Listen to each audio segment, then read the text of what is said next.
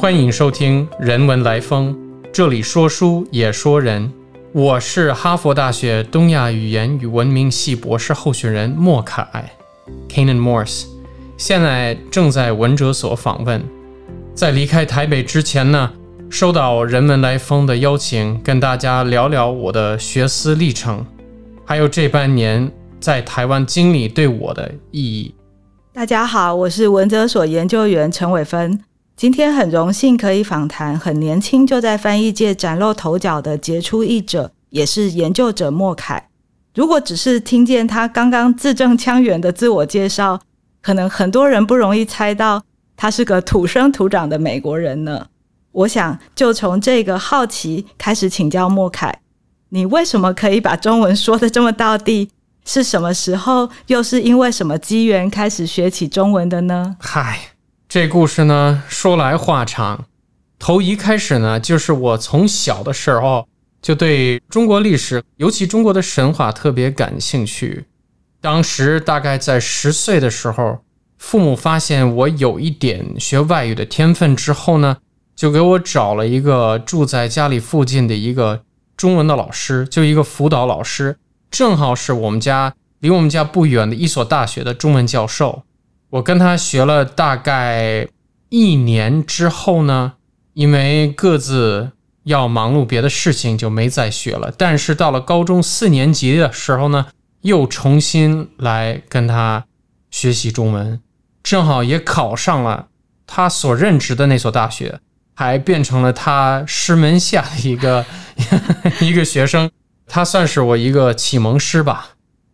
从那个时候开始，就正经走上这学华语的路，又游学了两次在北京。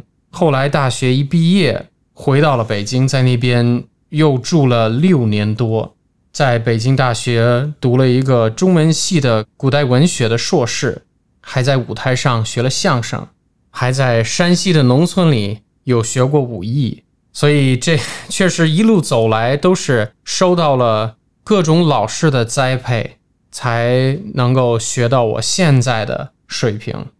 其实最近几年，因为深因为一直在美国嘛，也失去了一个平时的华语环境，所以现在的表达还不如以前那么流利。哦，对，望大家见谅。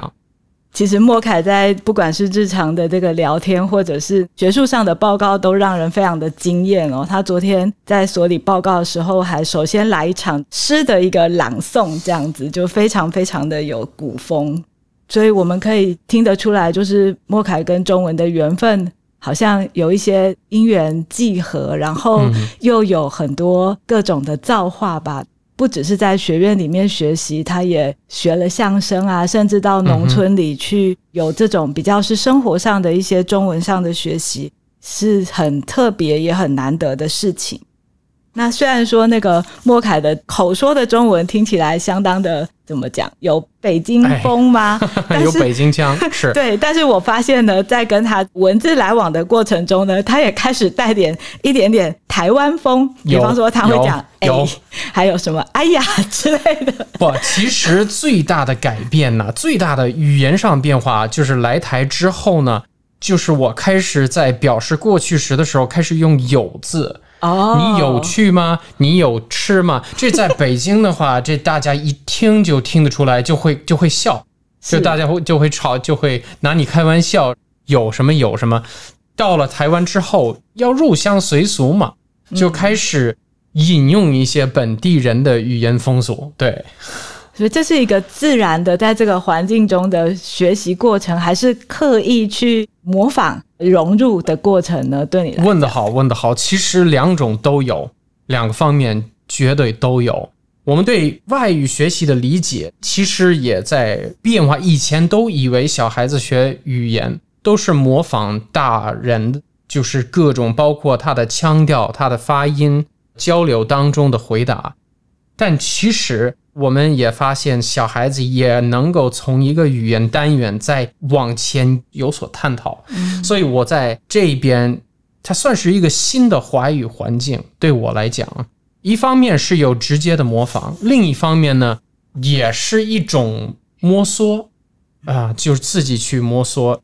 确实，刚来的时候发现，哎，我这中文是不是白学了呀？在中国那边待了那么多年以后，到了这边来，也感觉大家说话，我有很大一部分都听不懂。哦，所以到了听不懂的地步，有绝对有，所以还是要多下功夫。好的，据我所知，你除了在就是把中文学的这么到地之外呢，你似乎还学了很多其他的语言。听说你第一次翻译的是一篇古巴的自然派诗人的作品，是吗？那除了英文之外，好像你也学了希腊文、西班牙文等等。你尝试做过哪些语言的翻译？这个过程中呢，最后让你对中文情有独钟的原因是什么？嗯，的确有学过中文以外的两三门语言，当然每一门没有哪一门要学的比中文那样投入和精深。真的是在每一段语言学习当中都会有翻译这一部分，它是必不可少的。不仅仅是作为一种学习手段，还有是一种美学精神上的艺术的实践。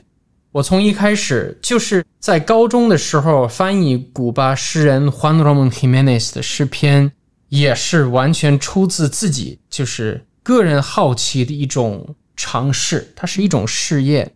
我对古代，尤其是对古代语言的好奇心，也来自一种解密的期望。就比如说，我们看到古希腊文或者古拉丁文的时候呢，因为它不是就没有印在纸上的文字，它是印在石板上，它是印在古庙里头的墙上的。做这种语言的翻译，更像是一种解破密码的过程。一种解读远古以来的象征的工作，它就充满了那种神秘的力量。即使学习古希腊文，一路走来，在一般的课堂上都是翻译，每节课都要做，毕竟就是通过翻译来学习语言的。但是呢，在这个翻译的练习延伸到了一种真正的专业性的艺术实践的过程当中呢。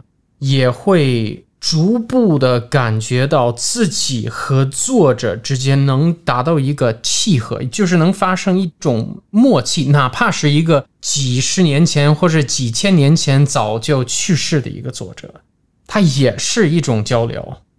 我是奔着那种感觉而去的。凡是在书中生活的人，偶尔会有这么一种经历，就是你。明明是眼睛看印在纸上的文字，但是偶尔会在耳边有一种错觉，就是好像在听到这书上的人在直接跟你讲话，哎，很离奇的一种现象。其实我们做翻译也是在尽力的去把握、去追求同样的经历，是这么一回事儿。你刚刚用那个奔着那种感觉对对对对对来形容这个被翻译吸引的是心理过程，特别哪样的一些文学吸引你？我知道你翻译过很多，包括格非啊、莫言啊，很多知名的中国作家的文章。那我也知道你也开始有一点关注到台湾的一些作家，怎么样的一个文学的内容，或者是形式，或者是特别感召你？嗯嗯，问的很好。其实我也不太清楚，我也一直在找。像早年在北京跟朋友们一起办纸托邦、办路灯杂志的的时候呢，也会在平日遇到各种各样，就是各种声音的诗歌、散文和小说，有的喜欢，有的不喜欢，有的一开始是很不喜欢，越看就越爱。我觉得最突出的例子之一是北京有一个诗人很有名的诗人叫西川。这西川呢自己描述自己的诗篇为不干净诗篇，说的不是内容方面，而是形式不整齐，很不漂亮，就感觉乱糟糟的一篇。我刚开始看的时候，就觉得这哪里算是诗歌呢？就越看就越爱，越看越欣赏。但是呢，喜欢。能着手翻译的作品，也是一般都是偶然的机会得来的。像我翻译格非是早就知道他是谁，早就知道他的作品，但一直要等到二零一零年，我有一次在北京书展跟一个编辑的朋友开会，就我们俩反正坐在那儿聊嘛，聊书。我问他：“你们最近在出什么有意思的？”他就跟我讲：“哎，有那么这么几本书啊，还有一本格非刚出的书，很奇怪，我不太喜欢。”我一听到他说很奇怪，我就知道这本书是必得看的，正好是他刚刚出的《隐身衣》，我就免费拿到，给我整到了一本，带回学校开始看，基本上是看了一夜，就彻夜把它读完。这是我自从高中毕业很少有的感觉，就是那种蒙着被子看书的感觉，好怀念。看完了之后，决定这本书是绝对要推的。能够争到机会的时候，自己亲自翻译也最好。但是呢，格非的做法，他的文风是一回事儿。但像我其他也不断的在翻译的，比如说我们所里的杨小斌老师，他的诗歌那跟谁都不一样。那是我原来也是在办路灯的时候找别人翻译他作品的时候，他有呃一首叫《侧漏十四行》，侧漏是上海话里边的一种。几乎翻不出来的一个词儿，一个侧漏是谁？咱们也说不好，就有点像是一个流氓，但有点不太像流氓。我就请了一个很有名的，而且很有才华的一个翻译家，叫蒋晨新。嗯，他现在在美国教书，比我厉害多了，就让他给翻译过来。翻过来之后呢，我自己又在找，又在看杨老师的东西，越看越喜欢。他的幽默，那种黑色的幽默，那种不理性的理性，非常的有吸引力。虽然跟我以前就我自己写的作品，包括翻译的别的作品，完全是截然不同的，他还是想去做。也所以这里面就没有一个统一的为什么，就美学上没有一个统一的标准。了解了解。我记得你讲过说翻译是一仆侍二主的这样子的过程。那我知道，就是说你不只是一直竭心尽力的努力去找到那个最贴切的，不管是语词或者是音律上的，尽量去反映这个原文的状态之外，你也花很多功夫去类似做某一种追究跟考证。我记得你好像也。纠正过就是一些原文上的小小的错误。那你的这个呃翻译得过这个二零一四年的苏珊桑格的国际翻译奖嘛？那去年好像也得了美国国家的图书奖是吗？呃，不是得奖，是到了美国国家图书奖，到了短名单上就算是一个 finalist。哦，finalist，他他也会给你发一个铜牌，嗯，就挂在脖子上的一个大铜牌，就好像是得了奥运的什么的，没有最后得到奖项，但是入围的概入围的 finalist 就已经很非常了不起，那是很大的奖，就是人面桃花嘛，对，人面桃花，格非的人面桃花。是。那我这一段稍微重新讲好了。刚刚提到的这个格非的《隐身衣》是得到二零一四年的苏珊·桑塔国际翻译奖，去年又以他的人面桃花就入围了美国国家图书奖，这都是翻译界极为重视的大奖。之后继续的发展非常的令人期待哦。但是呢，我们也知道，呃，你除了翻译之外，多年来还一边没间断的从事这个学术研究。二零一四年在北大取得硕士之后呢，二零一六年你就到哈佛大学去读明清说唱文学的博士学位，那是李慧仪教授跟王德威教授的学生。从你早年学习相声、传统语义，到现在去研究这个词话跟说唱文学呢，是不是可以请你跟我们聊聊，就是你的兴趣是怎么浸润，然后最后成为你的研究题材的？我在生活的。每一段关卡上都会尽量回想到我走到这个分布上的原来的目标和动力，不忘初衷。对，是这么回事儿。而尤其是在就是二十几岁的时候。自己有点不明所以的在摸索的摸着石头过河的生活，就混下去的时候，老要问到自己为什么要做自己在做的事情。当时录取北大的时候呢，主要的目标是在为自己做翻译打好一个古文基础，因为中文作为一个字本位语言，它有一个很明显的文学传承。你要在翻译当代小说，就必须有一点点，至少有最基本的对古代文学的理解。在这方面的同时呢，我也在不断的上台，跟我不久之前刚离世的师傅丁广泉学习相声表演，还有听书。就是我自己大概从二零零七年就迷上了北京评书。我当时的就是考上北大的另外一个目标，我在想，就是我对大故事、大英雄、老故事那种原型的大规模的神话，有着一种一直不朽的兴趣、好奇心。就是说，那种大故事其实它很简单，就这么几个形态、几个形式，一个英雄啊，一个悲剧英雄啊，等等等等，基本上都会遵循着同样的。过程去完成。既然如此，这么几千年来，为什么一直这么脍炙人口？你可以继续拍一个《星球大战》，还是那个故事；一个《哈利波特》，还是那个故事。大家还是这么津津有味的去看、去读、去听。包括我们传统曲艺当中，基本上都是大家习以为常的、就耳熟能详的大故事。一个关羽出场，大家都都知道关羽是谁，他马上要做什么，他的下场会如何如何。这这这没有一个讲《三国演义》，把魏蜀虞都混在一块儿，还让五国的他到最近还争求天下了，对吧？总是同一个故事，很明显，这种故事跟我们在看小说所追求的故事，那完全是两码事儿。但是呢，走进了学术界之后呢？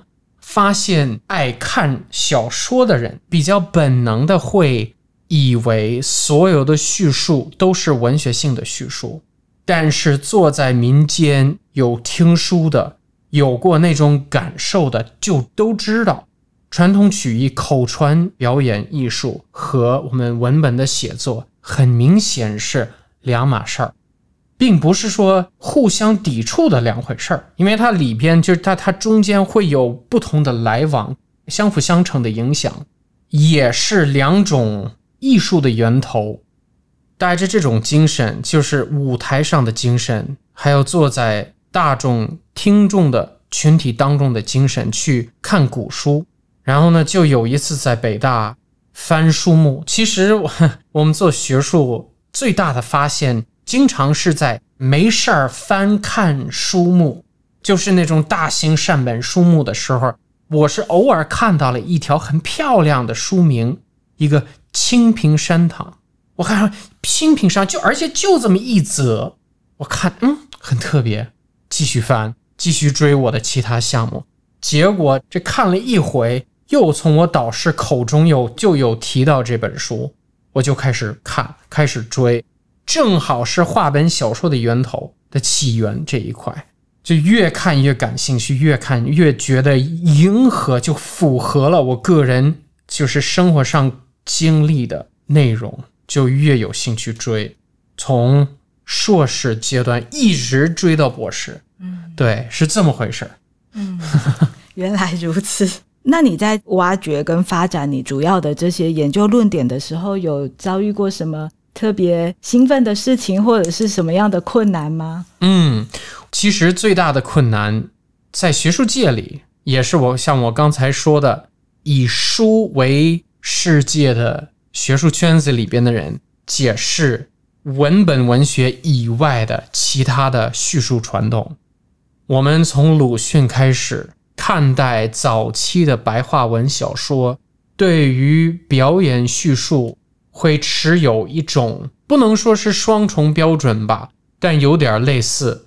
就比如说，我们眼中的口传叙述表演，要么就是很薄的，没有实体东西，大家看完了就知道了，就可以分析的现象；要么就是一个神秘不可测，藏在历史黑暗当中，不能和文本文学相提并论的。另外的一种东西，对于怎样以传统表演的眼光去看待早期文学这个问题呢？很多人都是避而不谈，因为它很难，它很复杂，而且它里边的陷阱很多。所以我在比如说做学术报告的时候呢，我会发现自己需要在就演讲的第一段总是要重复着一些对我来讲比较简单，但是可能对别人来说稍微陌生一点的概念。哎，这个没有关系，没有关系。最开心的一点呢，当然是终于能够和自己人真正的志同道合的人聚会在一起。讨论大家都认为有价值的事情。我是到了学术界之前，又在很多很多不同的地方尝试混过，包括商业圈，包括出版，就是私人出版那个圈里边，发现自己实在混不下去，格格不入。尤其是在商业圈，跟大家根本没有什么共同语言，每次。尽量离开学术界的时候，总是要被他的引力给拉回去。